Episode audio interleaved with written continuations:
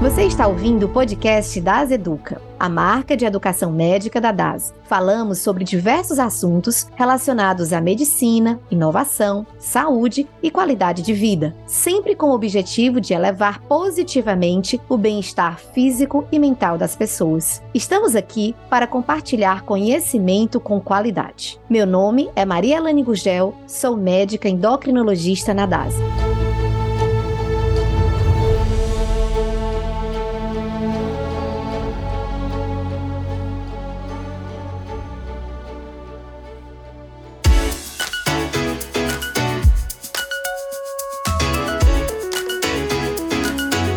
Nossa conversa é com o Dr. Ezequiel José Gordon, formado pela FM USP, psiquiatra no Hospital 9 de Julho DASA e criador do projeto Cine 9, e também com a doutora Flávia Campora, médica geriatra do Hospital 9 de Julho DASA e do Hospital das Clínicas da FM USP, para um bate-papo muito interessante e necessário sobre a relação da saúde mental com os nossos idosos.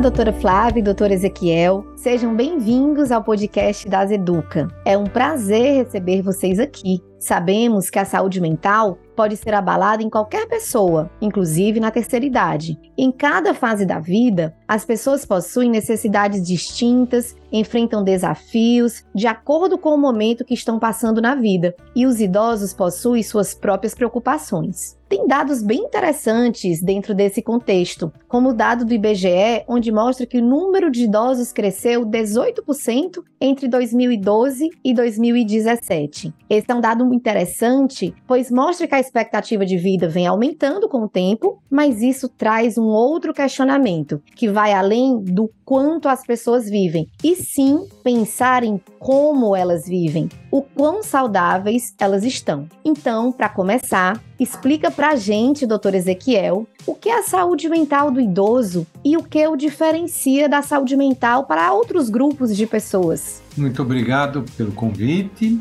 Uma certa reflexão que fiz alguns anos atrás, eu pensava numa família que tem um filho mais velho, um filho mais novo e, claro, os filhos do meio. E eu cheguei à conclusão, sendo eu, inclusive, o filho mais novo da minha família, que o filho mais velho era o filho dos nascimentos, do aparecimento dos irmãos, e o filho mais novo era o filho dos enterros, né? Se a natureza seguisse o seu caminho comum. Eu uso essa história do filho mais velho dos nascimentos, filho mais novo dos enterros, para dizer que as fases da vida de uma pessoa, ela tem ênfases, por exemplo, na infância é a fase de aprendizado e a velhice, por exemplo, é a fase mais de perdas, né? A adolescência, aquela coisa da sexualidade, a maturidade, as obrigações do trabalho, da manutenção da família, enfim. Então é claro que nós não podemos pensar diferente de que cada pessoa é um ser singular e cada pessoa vai merecer uma abordagem muito específica, mas há a ideia de que a terceira idade, a, o idoso, ele está numa fase muito de olhar o mundo através de qual é o, a, a, finalidade, por que, que eu estou aqui. Esse é um clima que sempre acompanha a questão do idoso, mesmo que não esteja conscientemente ligado nisso. A gente pode envelhecer de várias maneiras. Na verdade, nós temos a senescência, né, que é o envelhecimento natural, permite conviver serenamente com as limitações impostas pela idade e a gente continuar ativo.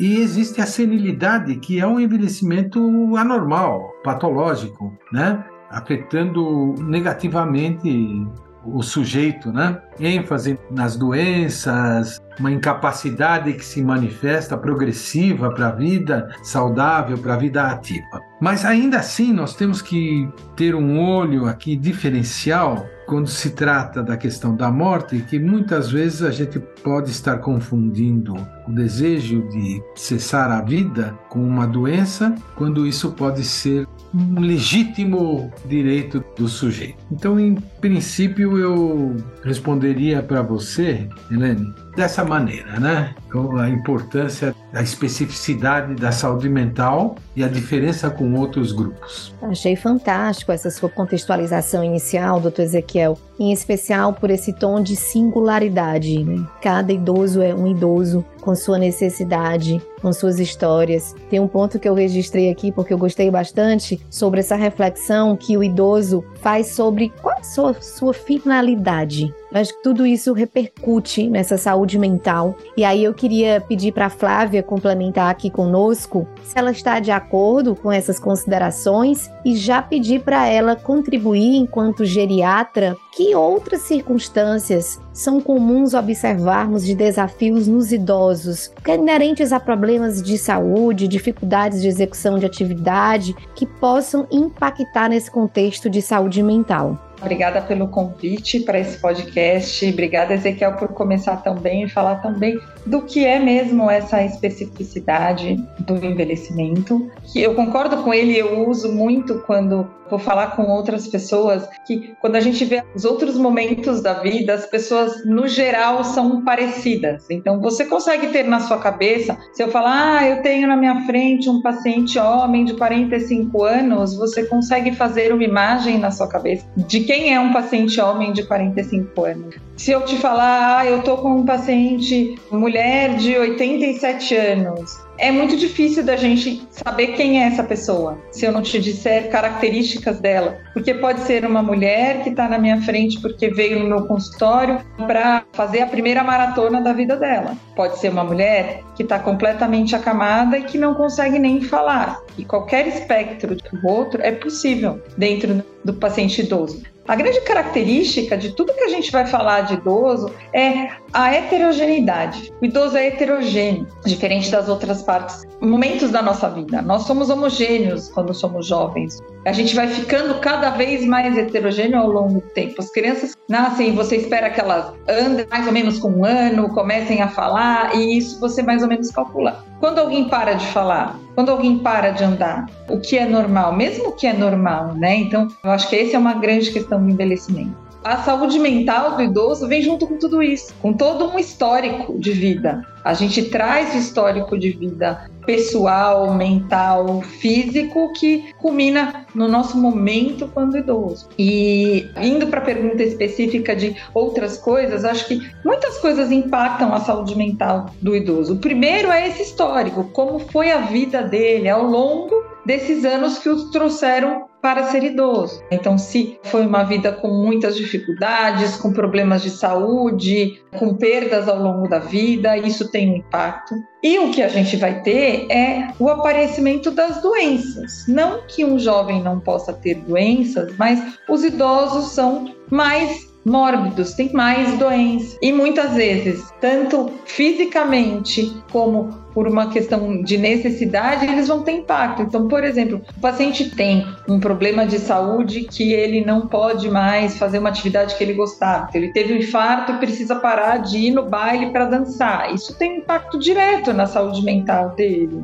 Acho que esse é um ponto. As doenças devem ser vistas como tendo impacto na saúde mental, mesmo que elas não envolvam problemas mentais, né? Então, estou falando de um infarto, mas eu vou ter aí uma questão importante que tem que ser olhada. Eu preciso saber o que está acontecendo com aquele paciente quando eu falo para ele tomar uma medicação que ele não pode dirigir. E isso eu estou restringindo a vida dele. Então, essas coisas têm muito impacto. E a outra questão, que é uma questão também voltando à fala do Ezequiel, né, os que vão enterrar, né, dos filhos, a gente vai ver que são pacientes que tiveram perdas ao longo da vida. É o normal.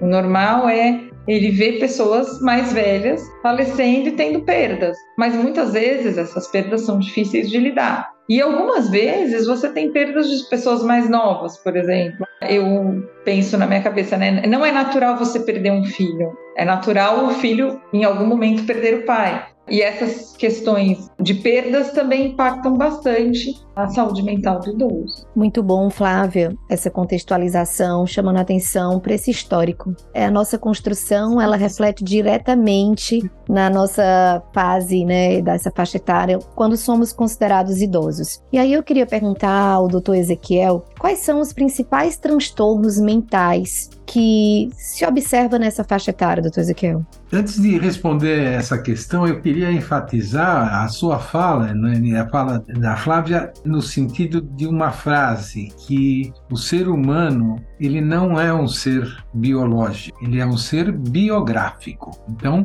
a história atravessa a vida toda, como a Flávia falou e como você tinha dito também na sua própria pergunta. Em relação aos principais transtornos mentais, eu diria, tem uma fala do Dalai Lama. O Dalai Lama diz pelo menos me disseram que ele disse, né? Que durante o ano todo só existem dois dias ruins. Só dois dias ruins no ano todo, que são o ontem e o amanhã, né? Enfatizando a importância de viver o hoje. O que, que tem isso a ver com as doenças mais frequentes? O ontem é o lugar para onde olha a depressão. A depressão, se você notar bem, as frases o discurso da depressão está sempre no verbo no passado. Eu tinha, eu perdi, como era bom. Este é o olhar da depressão. O amanhã é o olhar da ansiedade. Ai meu Deus, estou.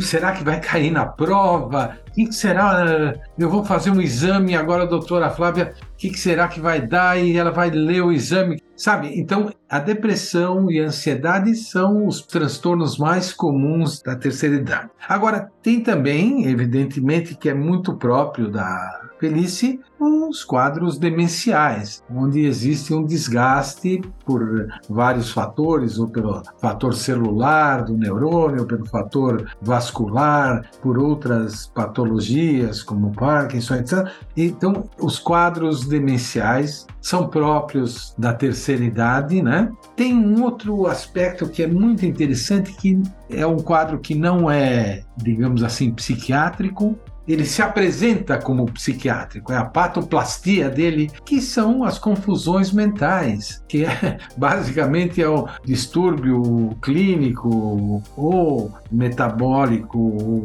infeccioso ou ambiental, enfim, e que aparece nos idosos muito frequente em cirurgias de idosos, né, que até números astronômicos, quase que 50%, podem apresentar um transtorno. E eu entendo que o delírio, esse tipo de transtorno, impacta a saúde mental, evidentemente. Ele parece né, psiquiátrico, embora a essência dele seja clínica. Esses são os quadros mais importantes da terceira idade. A ansiedade e depressão em todas as idades, mas são muito importantes na terceira idade, a forma com que se mostra.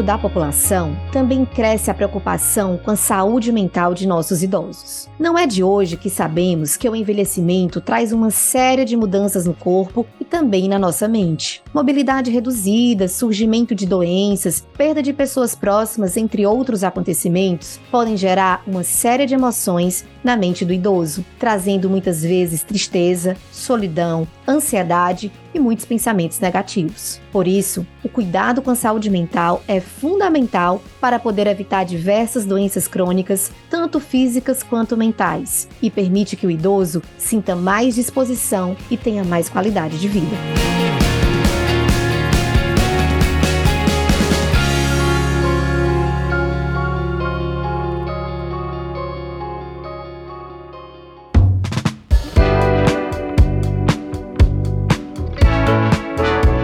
Queria perguntar à doutora Flávia que sinais devemos ficar atentos a olharmos os nossos idosos para entendermos de forma precoce e podermos agir de que eles podem estar tendo algum abalo da sua saúde mental? Esse é um, uma área difícil, muito difícil, porque diferente do que a gente vê também no adulto jovem, os idosos muitas vezes não têm os sintomas comuns e clássicos que a gente espera. Então, você esperar que um idoso deprimido venha te contando que ele está muito triste, que ele não gosta das coisas, ou que ele te fale diretamente que ele perdeu o interesse pelas coisas, a maior parte das vezes eles vêm e acontece muito mais os sintomas físicos, que a gente chama de sintomas somáticos relacionados às doenças psiquiátricas. Então, tanto depressão como ansiedade, como o doutor Ezequiel falou muito bem, eles se apresentam de uma forma um pouco diferente do que a gente vê no adulto jovem. Dificuldade de controle de dor, piora de controle de dor, dores que a gente investiga, investiga e não tem causa para essa dor,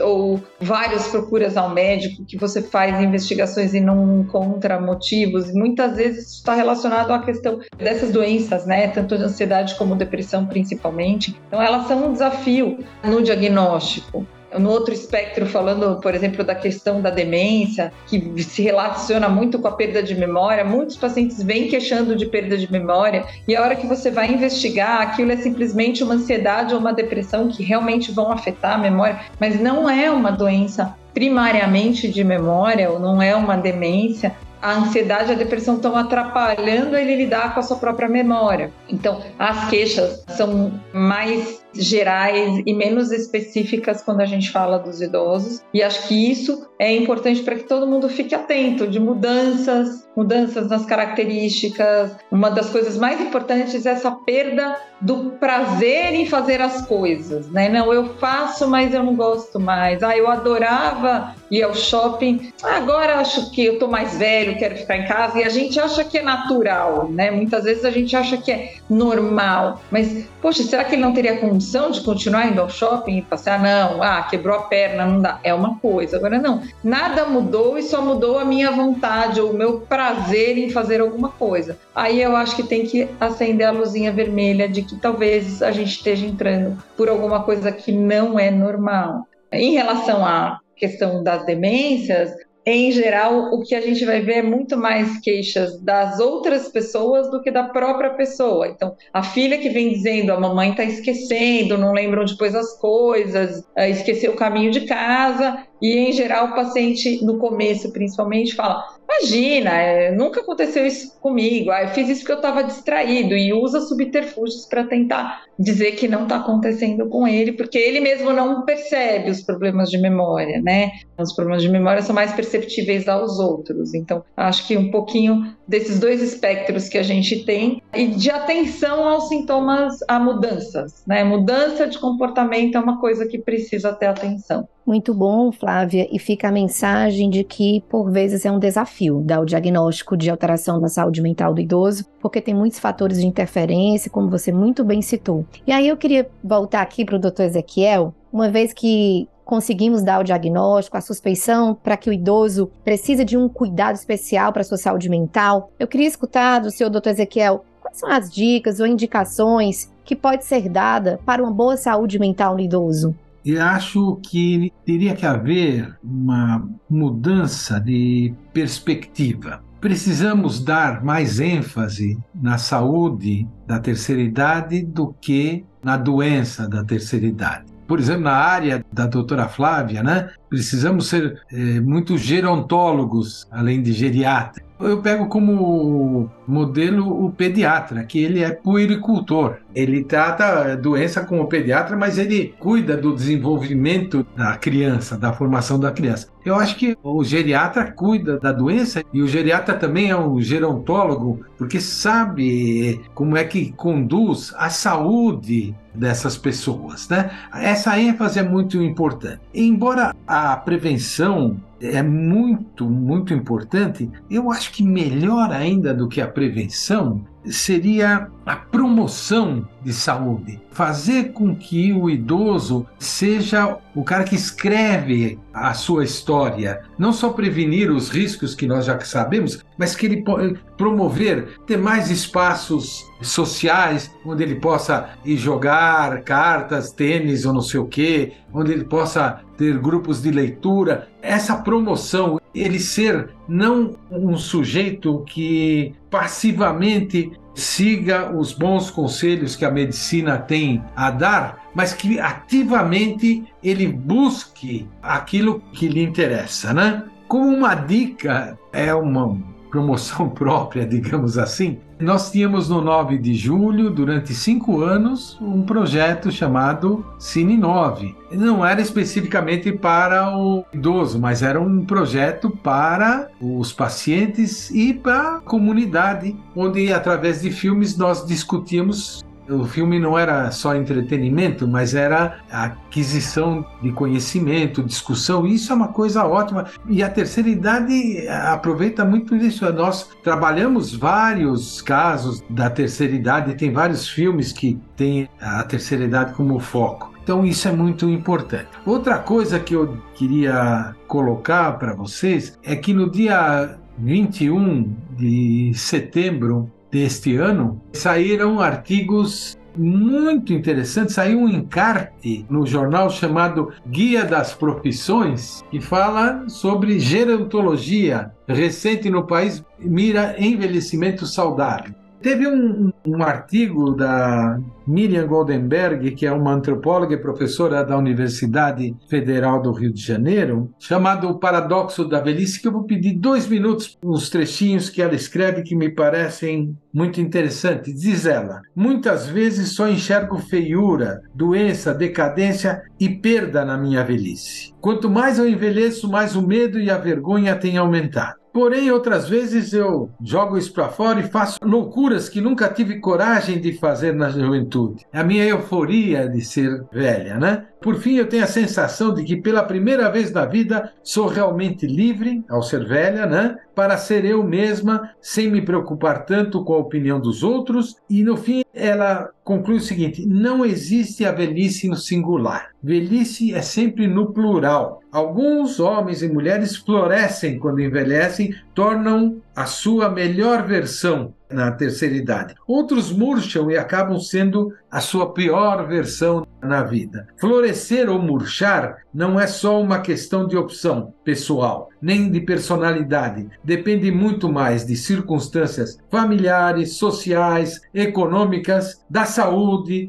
É toda uma história de vida. Agora, todos os idosos, segundo ela, valorizam extremamente a autonomia, a capacidade de dizer não e o uso do tempo. Então, eu achei interessante comentar para as pessoas interessadas, procurem lá na Folha de São Paulo. A Miriam escreveu no cotidiano lá do dia 21 de, de setembro. Essa dica é valiosíssima, assim, eu fiquei encantada te ouvindo falar sobre esse conteúdo e fiquei com a palavra da autonomia. Para você ter autonomia, você tem que se preparar para chegar nessa fase. E usando a sua própria fala, que foi bem importante sobre ênfase na saúde, não na doença, ou na promoção da saúde, eu queria ouvir da Flávia quais são as recomendações com relação a práticas que os idosos precisam adotar, inclusive para garantir essa autonomia que eles tanto valorizam. A fala do Ezequiel foi muito interessante mesmo. E de se falar de promoção de saúde, eu sou uma apaixonada por promoção de saúde, apesar de eu trabalhar muito com doença. Eu trabalho dentro do Hospital 9 de Julho com doença, mas sempre promovendo a saúde, como eu posso melhorar este paciente na sua melhor capacidade quando ele for para casa. E mesmo que ele tenha que ir embora, né? Eu falo muito isso, o lugar do idoso não é no hospital. No hospital ele só se restringe. Ah, o paciente tem 94 anos, coitado, tá fraquinho. Quanto tempo ele vai viver? Ele tem que viver na casa dele e não no hospital. Menor tempo necessário, ele tem que ficar no hospital. Então, eu sou uma entusiasta da promoção de saúde em todos os níveis. A primeira coisa é que nós sabemos que vamos envelhecer. Eu, você, muitas das pessoas que estão ouvindo aqui. As pessoas que têm hoje 90 anos, elas não sabiam que elas iam envelhecer e que elas iam chegar aos 90 anos. Então, elas se prepararam muito menos para chegar lá. A gente não tem nenhuma desculpa para não se preparar para chegar lá, porque essa, a nossa expectativa de vida, dependendo de onde a gente estiver, é perto de 80 anos. Isso é expectativa média, né? Então, a gente vai chegar lá. E para chegar lá bem, a gente tem que começar ontem a promoção de saúde, a promoção do envelhecimento saudável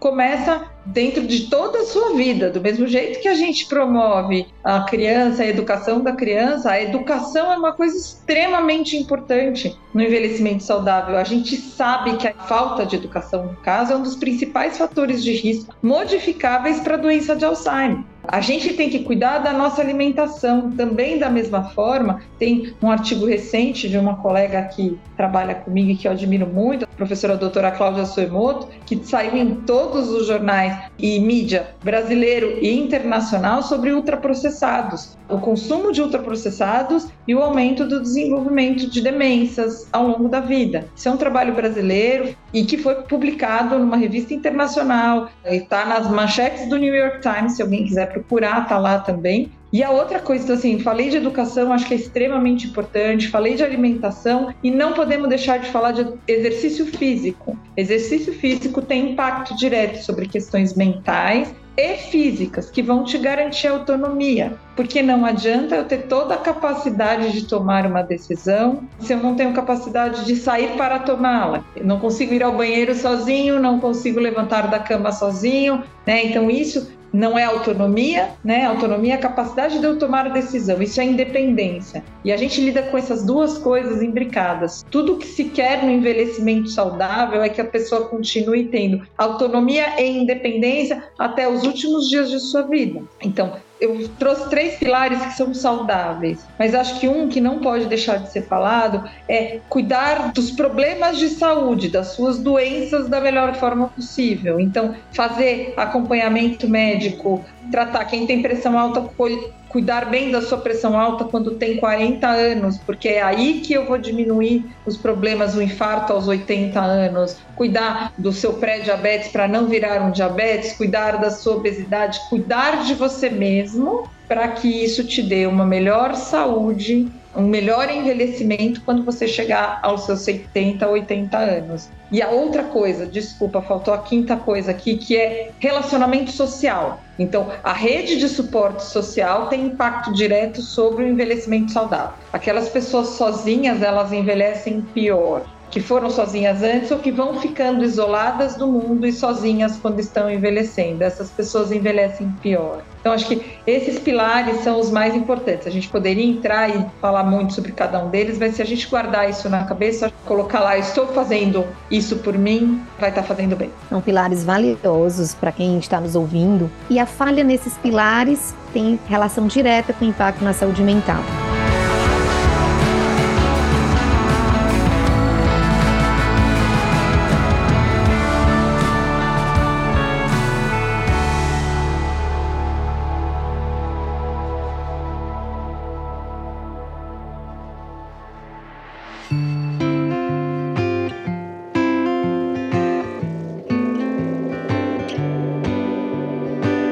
Eu gostaria de escutar um comentário do Dr. Ezequiel sobre um tema que é delicado e às vezes não muito comentado, que é suicídio em idoso. E esse tema eu queria esse comentário em especial porque a pandemia da COVID-19, ela trouxe um movimento mais diferente em todo o mundo, inclusive aumentando os índices de alterações de saúde mental. Então, de fato, existe esse risco de suicídio em idoso, Dr. Ezequiel?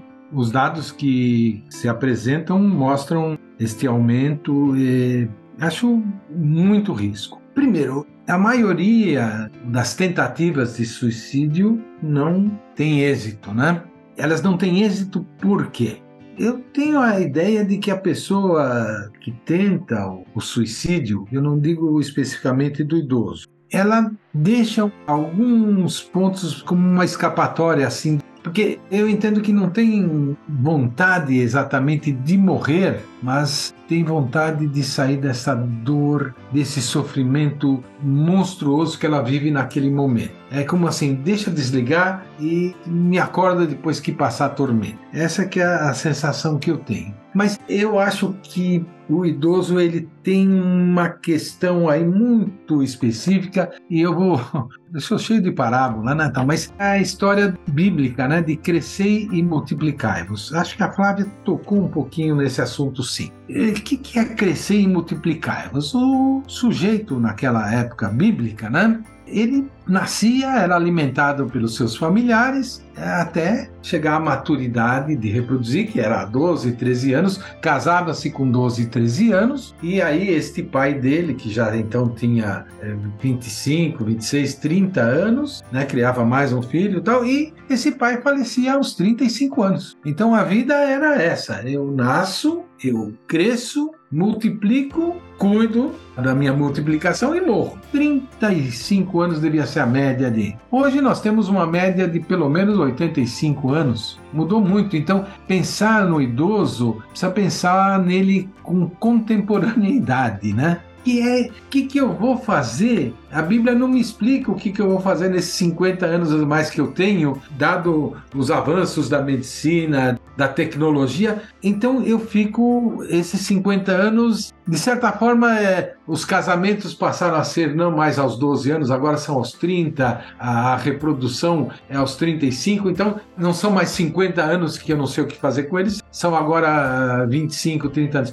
Mas este vazio que dá aso a gente ficar com os nossos pensamentos escatológicos, né? Quais são os fins, quais são os sentidos da vida? E muitas vezes a pessoa não encontra mais o sentido. Vou exemplificar nem é com o idoso, um paciente que ele foi ao hospital, ele já era uma pessoa muito reservada, nem falava para ninguém do trabalho, família ele afastou tudo, ele era muito isolado. Ele foi ao hospital por um problema neurológico, foi sozinho. Lá ele ficou muito angustiado com o encaminhamento dos exames e revelou que tinha desejos de morrer. E aí até pus no, na UTI porque era um lugar mais vigilância. Mas conversando, conversando com ele, ele entendia que a doença dele, ele era dito, a doença dele era progressiva, degenerativa e eh, não havia uma solução até então médica para isso. E ele então queria fazer a eutanásia. Tinha 42 anos, provavelmente possa viver até 70, 80 anos, né? Mas ele não queria passar pelo sofrimento e pela dependência. E nós tivemos grande dificuldade de sair dele do hospital porque eu me neguei a mandar para o hospital psiquiátrico, porque eu não entendia que ele fosse doente mental. Né? Eu tentei me colocar no lugar dele e me pareceu tão legítimo o que ele pensava, tão legítimo. E ele não, ele era lúcido, consciente, não detectei nenhum problema mental que isso precisa de tratamento que está completamente atrapalhado e quer morrer.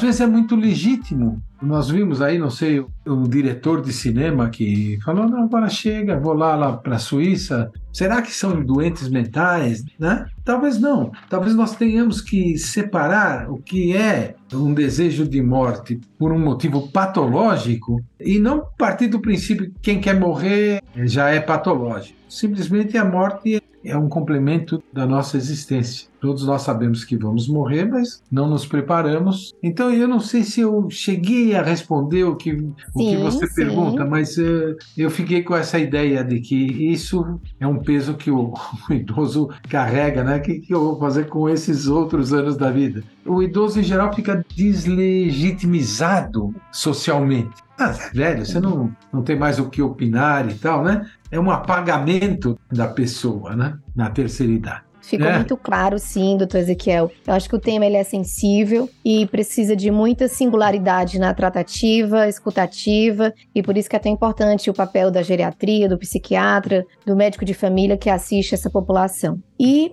estamos chegando ao fim do nosso programa, infelizmente. Eu queria dizer para vocês que foi muito prazeroso essa troca aqui de informações, uma conversa muito fluida e com informações e dicas valiosíssimas para que a gente aplique tanto para os nossos pacientes, quem for profissional de saúde, para os nossos familiares, para nós mesmos. Então eu queria agradecer vocês esse momento e para fechar, eu gostaria que vocês deixassem uma mensagem para quem quer saber ou se informar mais sobre esse tema. Queria começar por você, Flávia. Só para terminar, eu queria só que as pessoas não parassem de pensar, viessem à tona pensar no seu próprio envelhecimento e fizessem algo por ele hoje. O que eu posso fazer por mim hoje dentro dessas questões e a cada dia pense nisso. A gente muitas vezes resolve as coisas, as pendências da vida, né? Então, como hoje em dia se fala muito, a gente paga os boletos mas não vai atrás daquilo que a gente pode fazer pela gente mesmo, né? Então acho que a gente tem que pensar, óbvio que a gente precisa viver, mas precisamos pensar em nós mesmos dentro disso. Perfeito.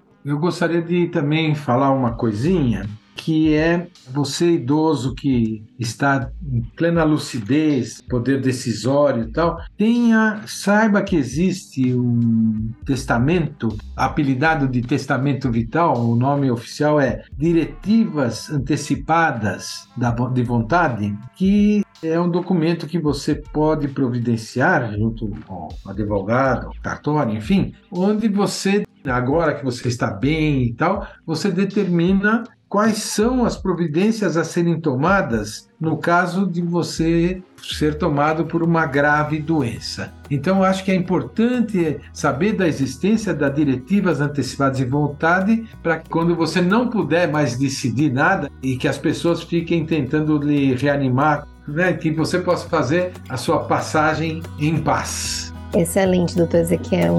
Muito obrigada mais uma vez a vocês.